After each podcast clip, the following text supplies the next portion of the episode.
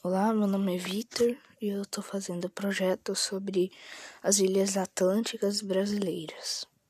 Seguindo o roteiro, vamos começar. O arquipélago de Fernando de Noronha e o Átom das Rocas, ambos localizados no Atlântico do Sul, foram inscritos na lista da Unesco como Patrimônio Natural Mundial em 16 de dezembro de 2001. Seu tipo patrimonial é natural.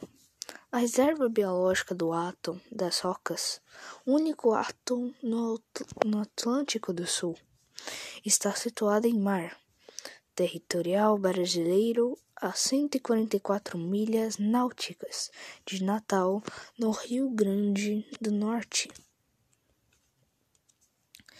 e a 80 de Fernando de Noronha. Seu órgão responsável é o IPAM, Instituto do Patrimônio Histórico e Artístico Nacional. Esse foi meu podcast sobre as pesquisas da sobre a pesquisa das Ilhas Atlânticas. Muito obrigado àqueles que me ouvem. Adeus.